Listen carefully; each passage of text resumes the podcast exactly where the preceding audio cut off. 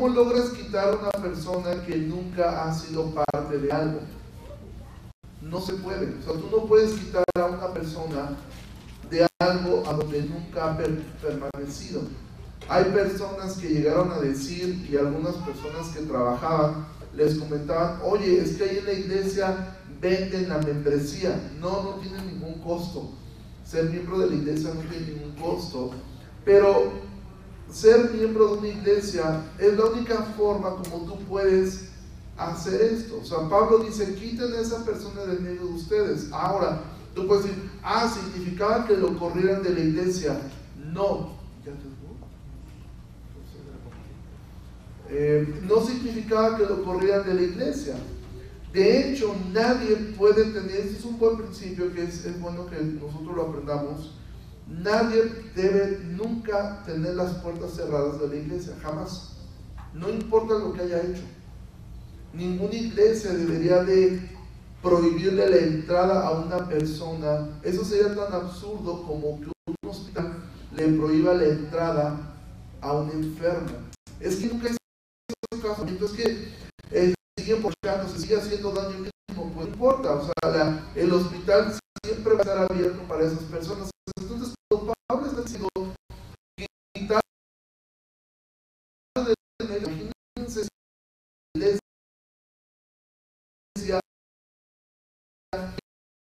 así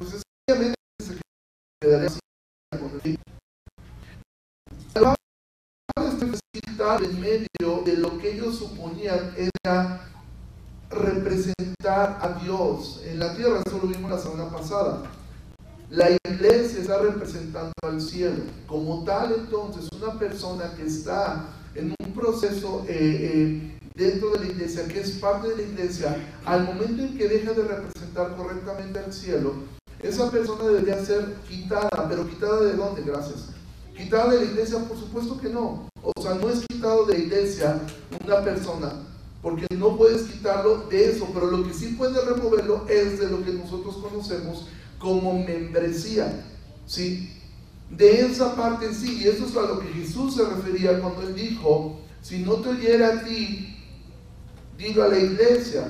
Yo, si no te escucho a ti, lleva dos testigos. Si no escucho a los dos testigos, dilo a la iglesia. Y si no, pues entonces tenle por gentilo, gentilo por publicano. Ahora la pregunta es, ¿cómo trataba Jesús a los gentiles, a los publicanos?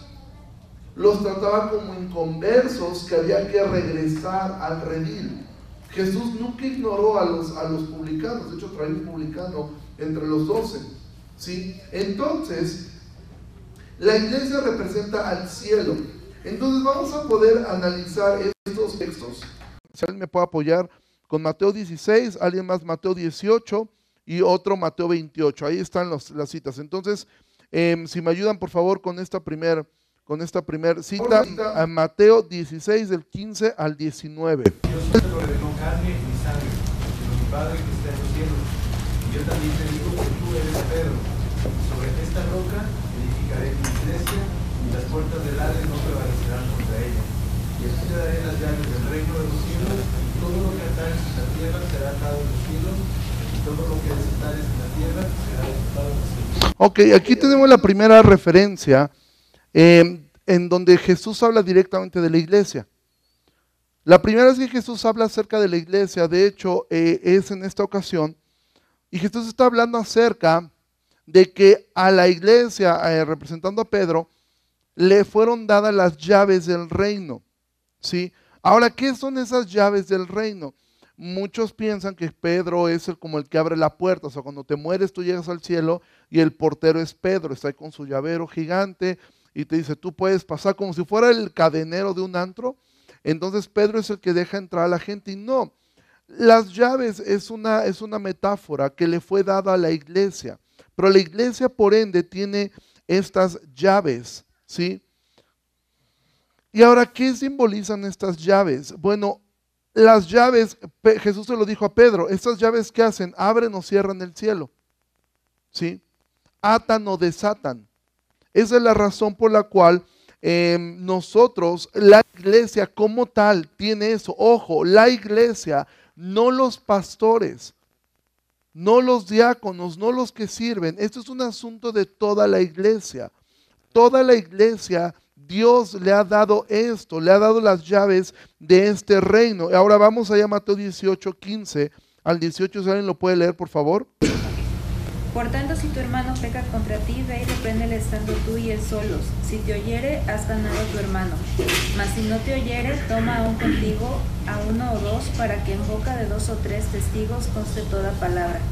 Si no los oyere a ellos, dilo a la iglesia, y si no oyere a la iglesia, tenle por gentil y publicano. De cierto os digo que todo lo que atéis en la tierra será atado en el cielo, y todo lo que desatéis en la tierra será desatado en el cielo.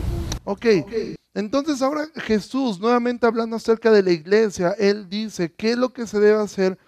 Tú recordás la definición que dimos acerca de lo que es la iglesia la semana pasada.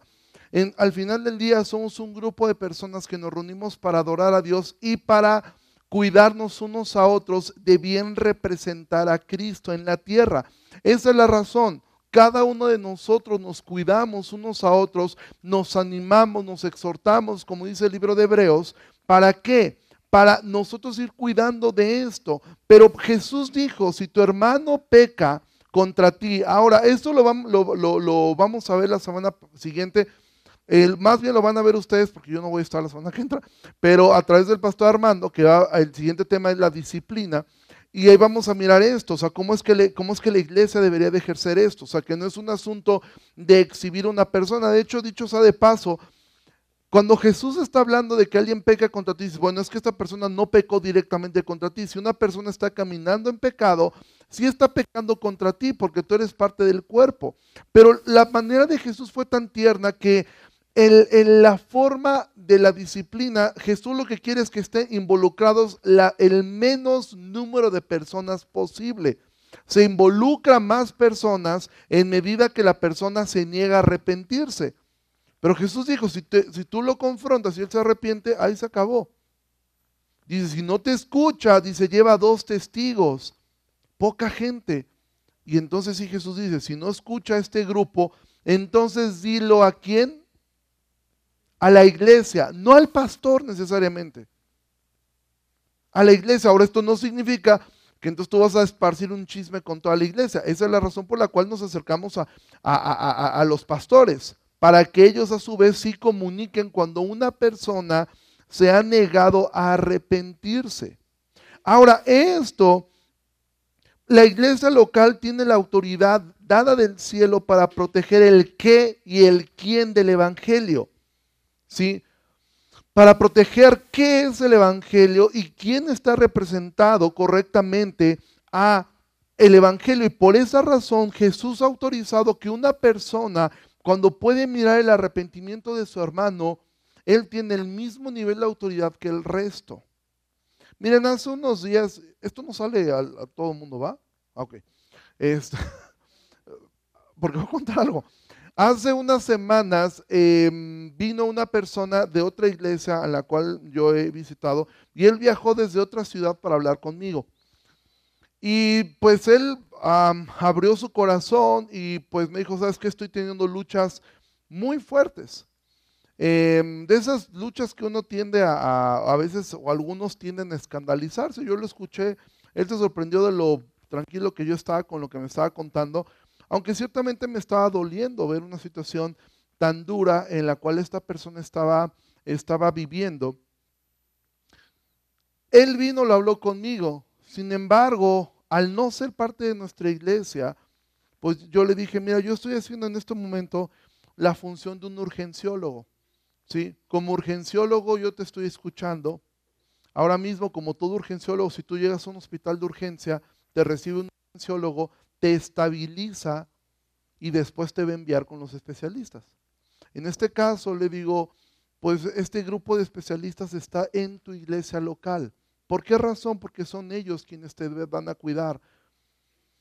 Y fue muy lindo escuchar después de estos pastores, me hablaron ellos, me dijeron, oye, habló con nosotros fulano de tal, nos dijo que habló contigo y lo estamos ayudando. Él pensó que lo iban a destrozar en su iglesia. No. La razón de la iglesia no es destruirnos unos a otros, es ayudarnos unos a otros. Es poder servirnos unos a otros y es poder restaurar cuando uno ha caído. Vuelvo al ejemplo del cuerpo. Cuando te duele la cabeza, a ti no te pasa por la mente cortarte la cabeza. ¿Sí? Cuando te duele una pierna, no te pasa por la cabeza. Es más, ¿qué es la parte del cuerpo que sí tendemos a cortar o quitar cuando ya no lo soportamos? Los dientes. ¿Sí? Esa parte por lo general decimos ya, que me lo quite. Sin embargo, la realidad es que ninguno quisiéramos perder piezas dentales. Yo en alguna ocasión, este, aquí el, pastor Armando me hizo una endodoncia, por cierto es muy buen endodoncista, em, y yo pensé que iba a perder la muela y él me dijo, pues sí está como para perderla. Pero de verdad él se esforzó tanto por poder rescatar eso. ¿Por qué razón? Porque es importante. Porque ninguna parte de nuestro cuerpo sobra. Por más molesta que sea, no sobra. Y quien ha perdido un diente, ¿cómo se extraña eso? Por más pequeño e insignificante que parezca, que te quiten una muela, te arruinó tu forma de comer de por vida. Entonces, amado, la iglesia no está para, para, para destruir al que ha caído. John MacArthur dice, Desgraciadamente el ejército cristiano es el único que mata a sus heridos. Y eso es una triste realidad en muchas iglesias. Pero Jesús le ha dado esto. Ahora estas llaves, ¿cómo se ejercen? Bueno, a través del bautismo y la cena del Señor. Cuando una persona eh, decide bautizarse, está haciendo esta em, declaración pública acerca de su fe y lo que hace la iglesia es aceptar eso. Ahora, nosotros podemos decidir quién es salvo y quién no de ninguna manera. Nosotros no tenemos una copia del libro de la vida para poder decir quién es salvo y quién no lo es. De hecho, en esta iglesia, en esta congregación, cuando nos reunimos todos, hay personas que no son miembros de esta iglesia, que probablemente nunca lo van a hacer y que son salvos. Pero también desgraciadamente es muy probable que haya miembros de nuestra iglesia que no sean salvos. ¿Sí? Quiere el Señor que cada uno de, ustedes esté bien delante del Señor. Pero no creas que cuando tú mueras, tú vas a llegar al cielo. Es decir, yo era miembro de la IBEG y pues Dios va a decir, bien por ti. No, pero eso no cuenta nada. Ah, entonces, ¿para qué sirve la membresía? Bueno, sirve porque en esto Jesús dijo, toda autoridad en el cielo y en la tierra me ha sido dada, por lo tanto vayan y hagan discípulos, bautizándolos en el nombre del Padre y del Hijo. Es decir, el bautizo viene en respuesta a la autoridad que le fue dada a Jesús en la tierra. Ahora, cuando nosotros bautizamos a personas, creemos por fe que esas personas son salvas. No podemos asegurar eso pero hemos visto esto, hemos visto su, andar, y les hemos conocido, la mayoría de las personas, para poder hacer este tipo de actos. Cuando tú participas de la cena del Señor, tú estás participando de esto mismo que, eh, que, está dentro del cuerpo de Cristo. Entonces, ser miembro de la iglesia no es un asunto em, de simplemente decir, ah, ya soy parte de este club, en ese club, porque te voy a decir algo, hay muchas iglesias donde se ha llevado un extremo insano y de hecho nosotros en algún momento sí lo hicimos así. Eh, miren, parte del aprendizaje para mí del año pasado fue eso. Yo en mi corazón había creado prácticamente un ídolo respecto a la membresía de la iglesia. A todos los pastores que yo conocía, bueno, para mí casi casi la receta del éxito de la IBEG era su membresía, hasta que se nos fue la mitad. ¿Sí? Hasta que nos dimos cuenta que eso no era la respuesta, o sea, que no es en sí el que tenga una membresía, pues dicen, no, si tú tienes una membresía te vas a liberar de un montón de problemas. Tres horitos después nos dimos cuenta que no. Eh, pero aún así sigo creyendo que la membresía es algo bíblico y es algo sumamente importante. ¿Por qué razón? Porque la membresía es cuando tú decides ser parte de algo. Miren, aquí en la iglesia, eh, domingo tras domingo, llegan personas que son asistentes, pero que yo no puedo en ningún momento a esas personas, o no podemos, eh, ninguno de nosotros, incluidos los pastores, eh, miren, aquí a la iglesia han llegado personas con un sinfín de problemas, ¿sí? Pero ¿cómo sé que una persona yo pudiera acercarme y exhortarle? O decirle, hermano, creo que estás haciendo esto. Si esa persona nunca ha decidido ser parte de, ¿de qué entonces yo cumpliendo lo que Pablo dice, quítalo, ¿de dónde lo quito a esa persona? Yo no le puedo prohibir la entrada a nadie a la iglesia.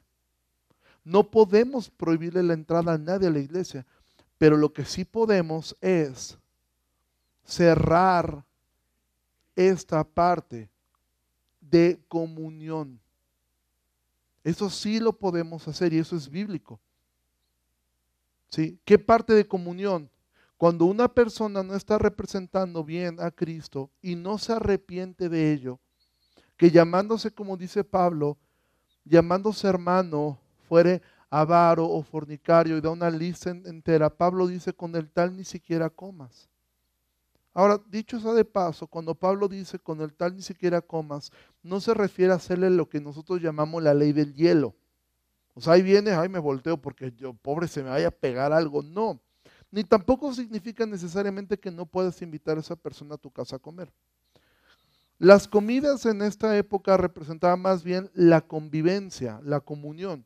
Entonces, si yo invito a una persona que yo sé que se ha negado a arrepentirse, que se ha negado a, hacer lo que debe hacer, no es que lo voy a ignorar, sino que ahora cada que yo lo invite a una a la casa a comer, va a ser para intentar llevarlo al arrepentimiento. Oye, ¿qué has pensado de esto? ¿Qué, has, ¿Qué ha pasado con este tema? ¿Qué has hecho con eso?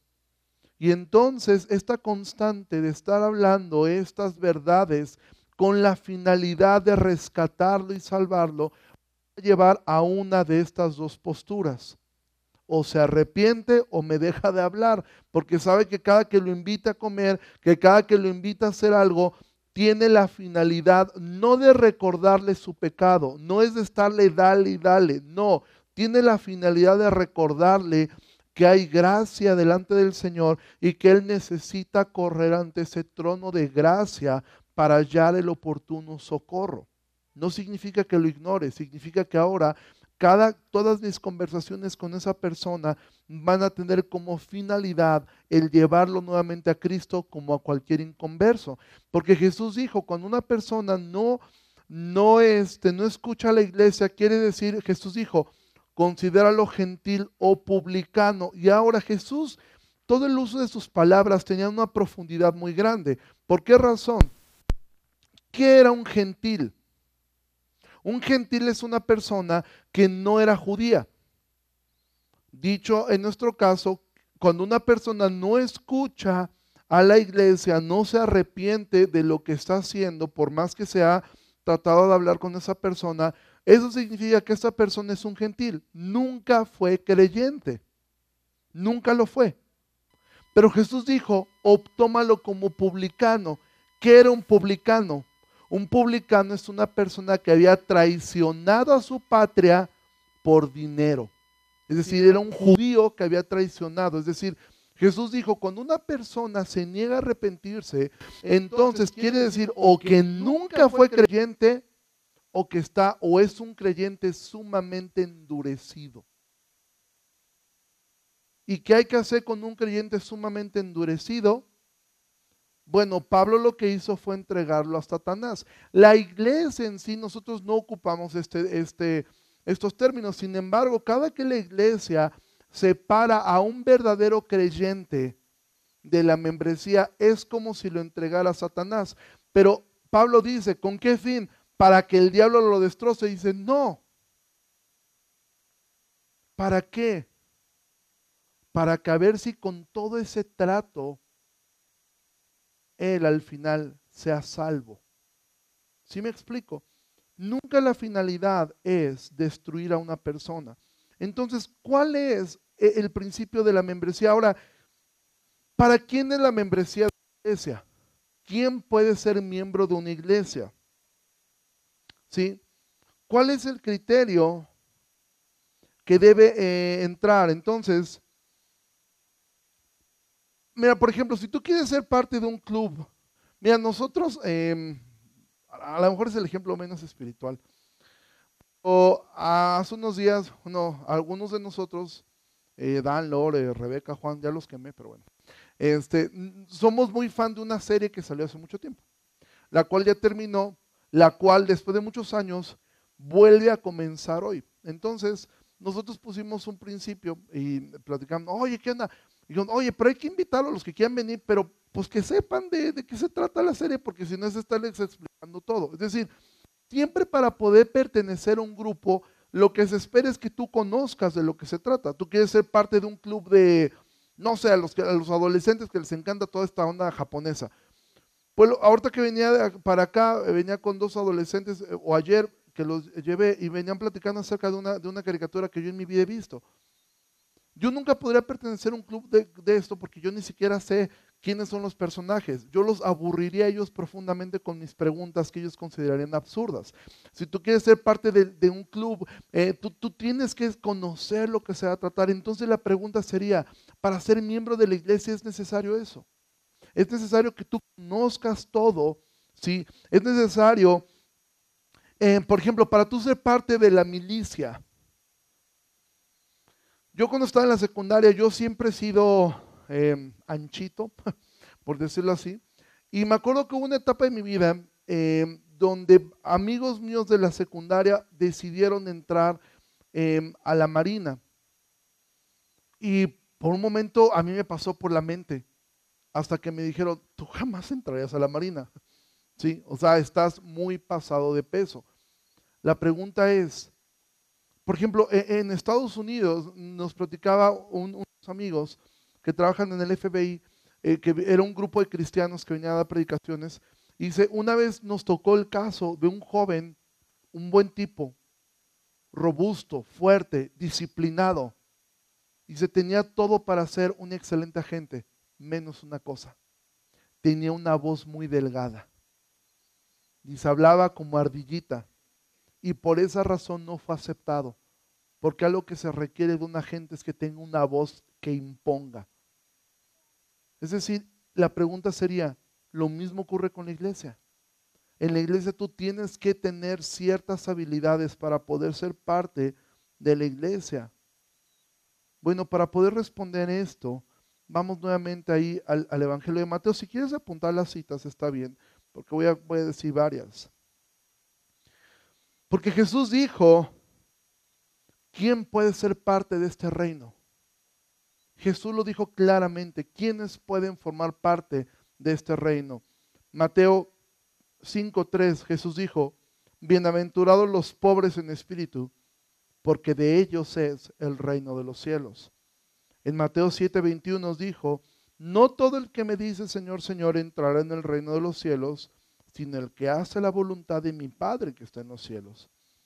Mateo 10:32, a cualquiera pues que me confiese delante de los hombres, yo también lo confesaré delante de mi Padre que está en los cielos. Mateo 18:4. Así que cualquiera que se humille como este niño, ese es el mayor en el reino de los cielos. ¿Quiénes son los que pueden formar parte de una membresía? Los pobres en espíritu. Es decir, los que saben que no tienen nada que ofrecer ante Dios los que saben que han fracasado una y otra y otra vez, pero que saben que necesitan ser ayudados. Los que siguen la voluntad de Dios, los que reconocen a Cristo por encima de todos y los que se humillan como un niño. ¿Sí? Entonces, amados, esto, ser miembro de la iglesia, no es un club de santos es estar dispuesto a aceptar que necesitamos ser ayudados, que necesitamos de nuestros hermanos. Es vencer nuestro orgullo propio, decir, no hombre, yo no quiero ser miembro porque se van a estar metiendo en mi vida. Porque dicho eso de paso, también la membresía, hay gente que quiere ser miembro de la iglesia porque quiere saberse todos los chismes. No quiere que le cuenten, quiere estar presente. Y no se trata de eso ser miembro de una iglesia. Se trata de poder estar dispuesto a ayudar a otros. Jesús dijo, los que están sanos no tienen necesidad de médico, sino los que están enfermos, porque no he venido a llamar justos, sino a pecadores. ¿Sí? Entonces, amados, aquí tenemos las citas de para quién es la, la membresía de una iglesia. Es para este grupo de personas, amado.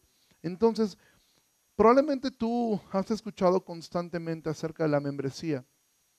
La membresía tiene una, un principio bíblico. Ahora, ¿cómo hacemos la membresía nosotros? Bueno, nosotros generalmente lo que pedimos a las personas es que tomen un par de cursos, ¿sí?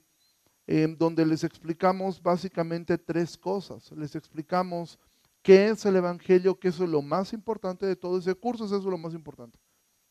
Una persona que cree el Evangelio es salva y por ende es una persona que puede ser miembro de una iglesia. Pero lo segundo que les enseñamos es precisamente eso, lo que enseñamos.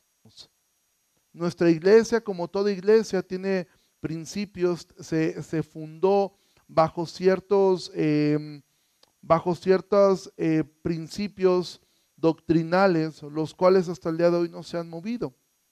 Y por eso nosotros queremos que la gente sepa dónde se va a meter. De repente una persona puede decir, oye, es que porque, de hecho algunas personas lo han preguntado, oye, pero es que porque aquí nunca hacen un llamado al frente, porque aquí nadie, porque no, no se hace eh, eh, una oración al final para recibir a Cristo. No, no decimos que eso sea eh, malo, el hacer una oración, no lo satanizamos, pero nosotros que no tenemos esa costumbre. Algunos preguntan, Oye, ¿por qué aquí lo hacen de esta forma? ¿Por qué no lo hacen así? Bueno, todo eso lo explicamos en el curso de lo que enseñamos.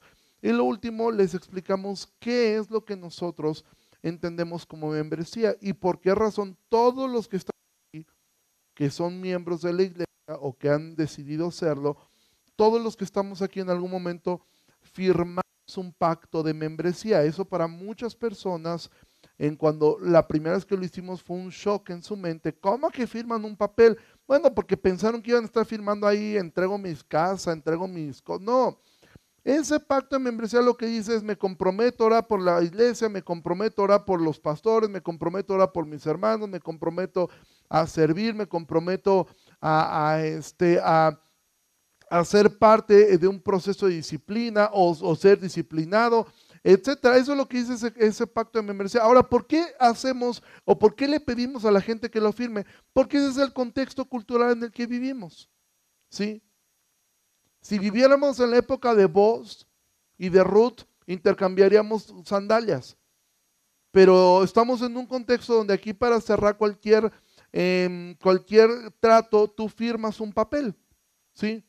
Esa es la única razón. No hay nada espiritual y por ejemplo, está nuestros hermanos que se fueron de la iglesia, o sea, no hubo una demanda, ni hubo nada, porque esa hoja no, no vale de nada. Simplemente es un recordatorio para que cuando ocurran ciertas cosas tú digas, ah, pues ahí decía, ¿verdad?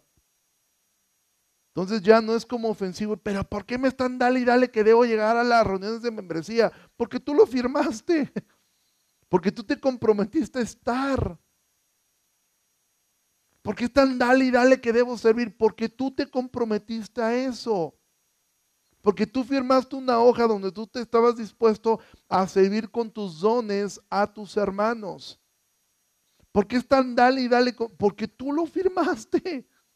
Porque tú cognitivamente decidiste hacerlo. Y mira, nosotros, como, como nos compartía eh, este eh, Ovidio la semana pasada, tendemos a ser muy olvidadizos.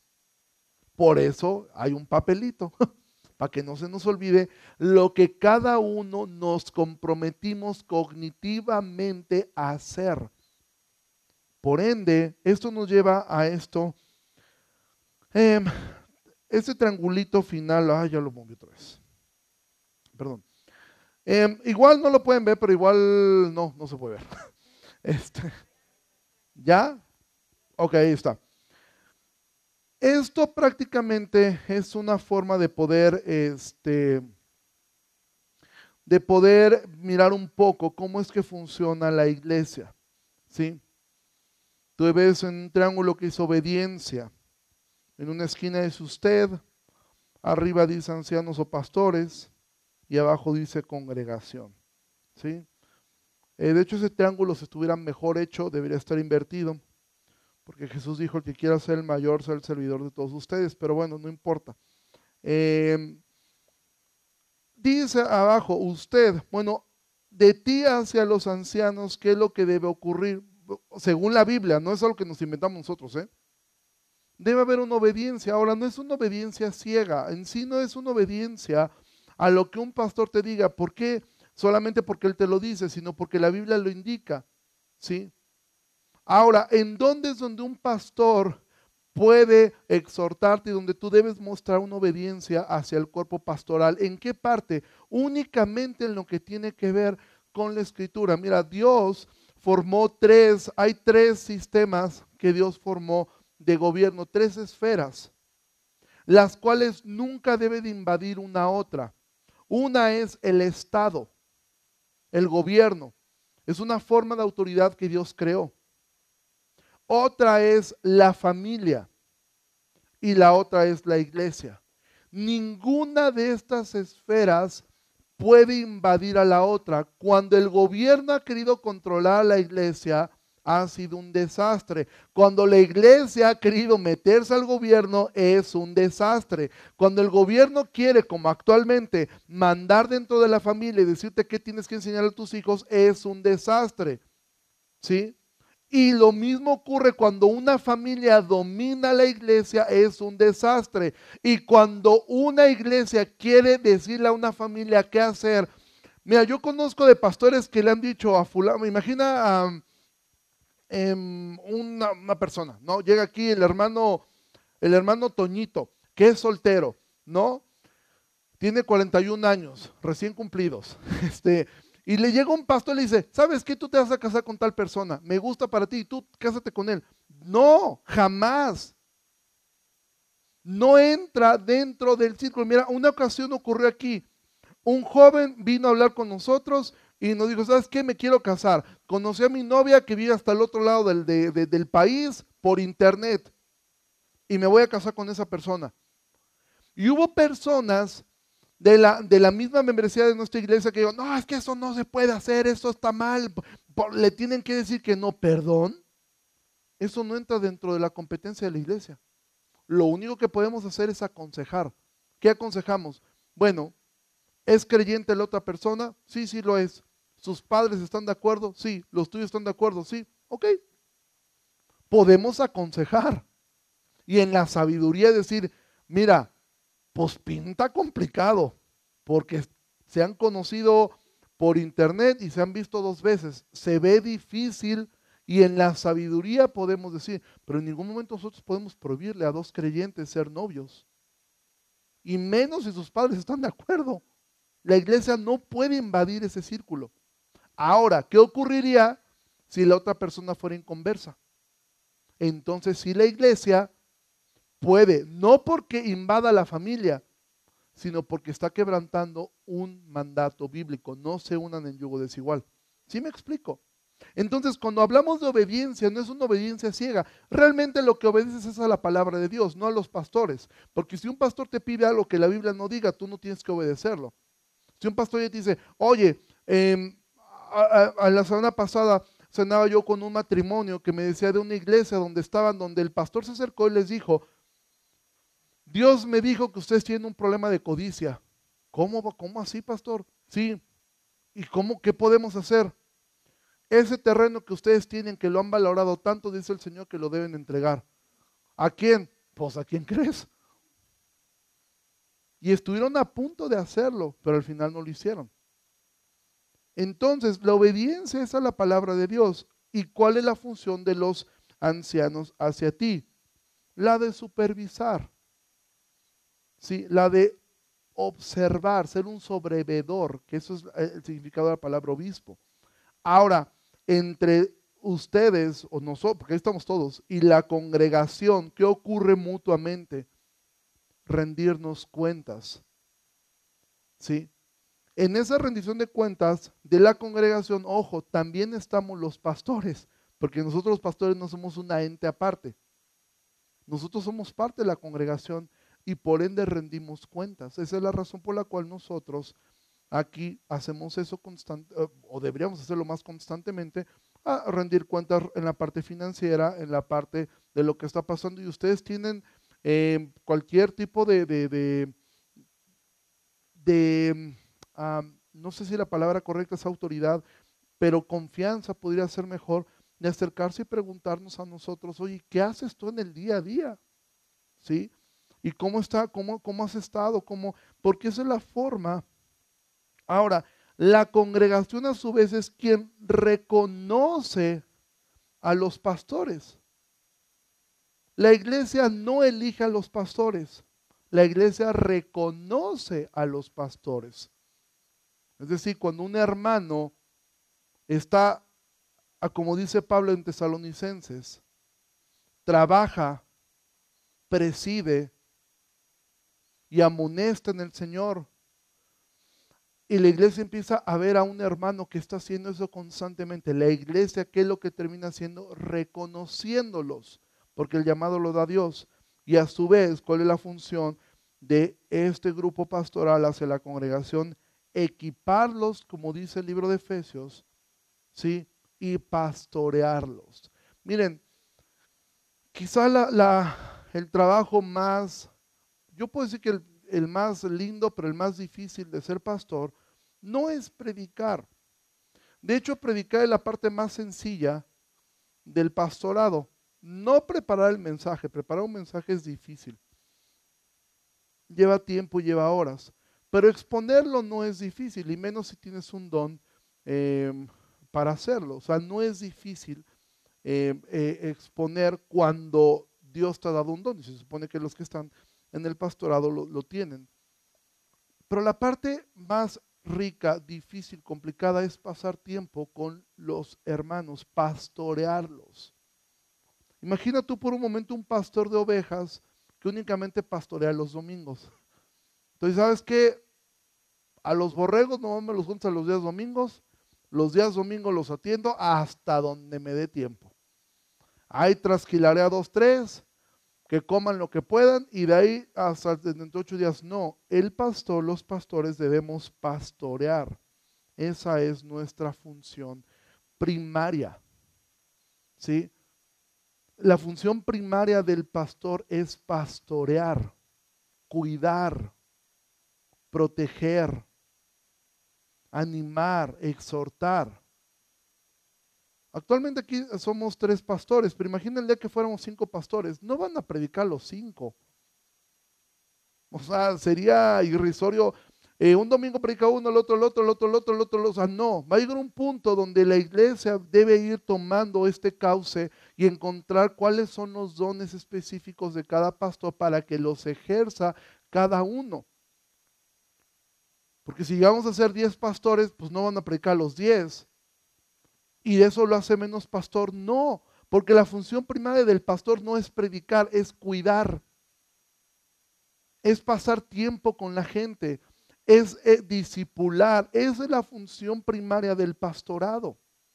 Y de hecho es la que más tiempo, porque ¿cuánto tiempo ocupa predicar? Una hora y media, una hora. Bueno, no es hora y media, no. Una hora, 50 minutos.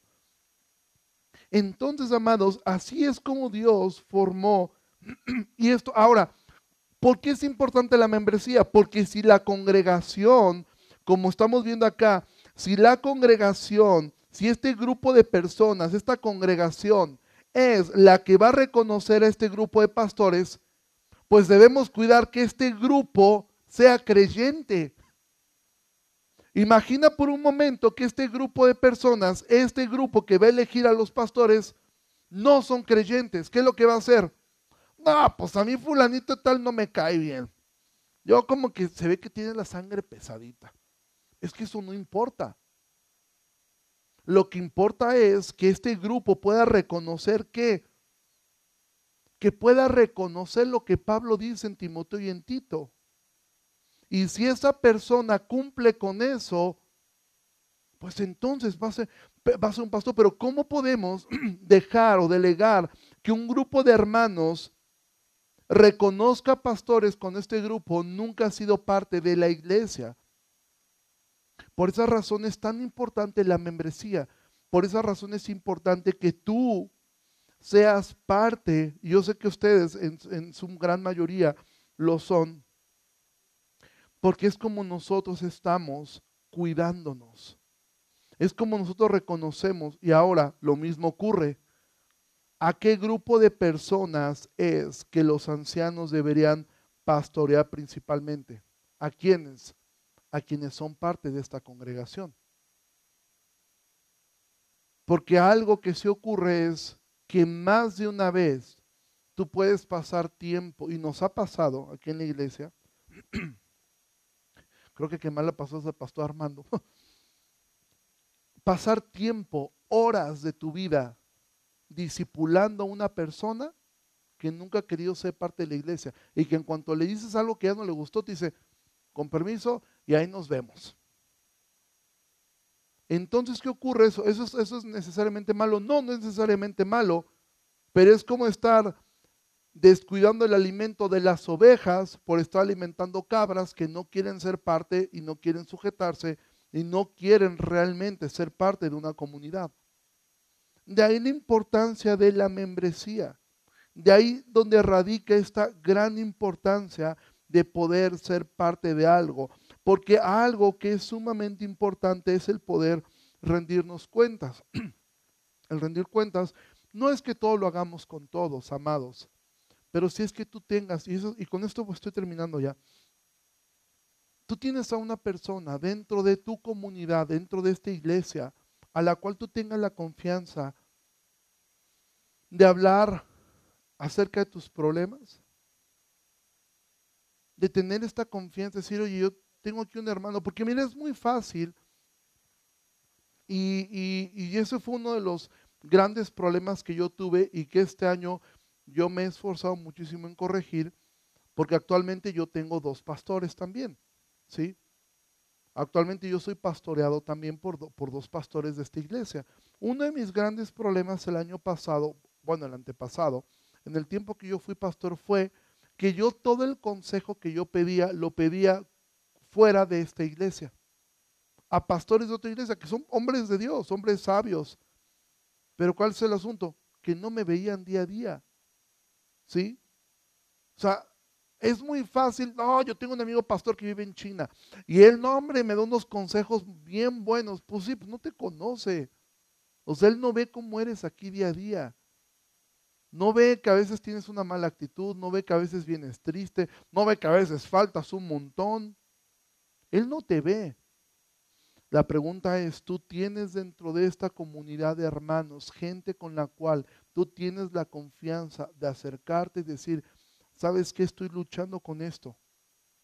¿Sabes que me siento triste? Me siento desanimado. De repente siento ganas de, este, mandar a volar todo. Tengo problemas en casa. Tengo problemas con mis hijos. Tú tienes esas personas dentro de esta iglesia. Si no lo tienes, yo te animo a buscar una persona. Ahora, ¿cómo lo vas a lograr? La Biblia dice que el que quiera ser amigo, muestre ese amigo. ¿Sí? Si tú no convives, mira, parte importante de la iglesia es la comunión. El día de ayer hubo una, una muy buena este, em, em, mensaje para matrimonios, algo que se va a estar haciendo constantemente.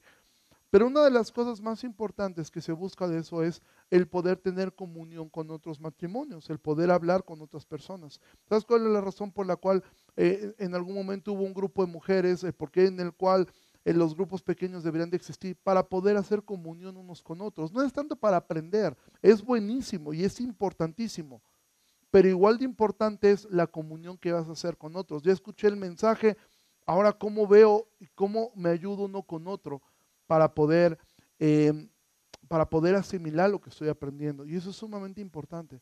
No importa, eh, em, a veces nosotros podemos decir, bueno, pero es que a mí me cuesta mucho trabajo, no, encuentro a alguien con el cual tenga confianza, acércate con alguien.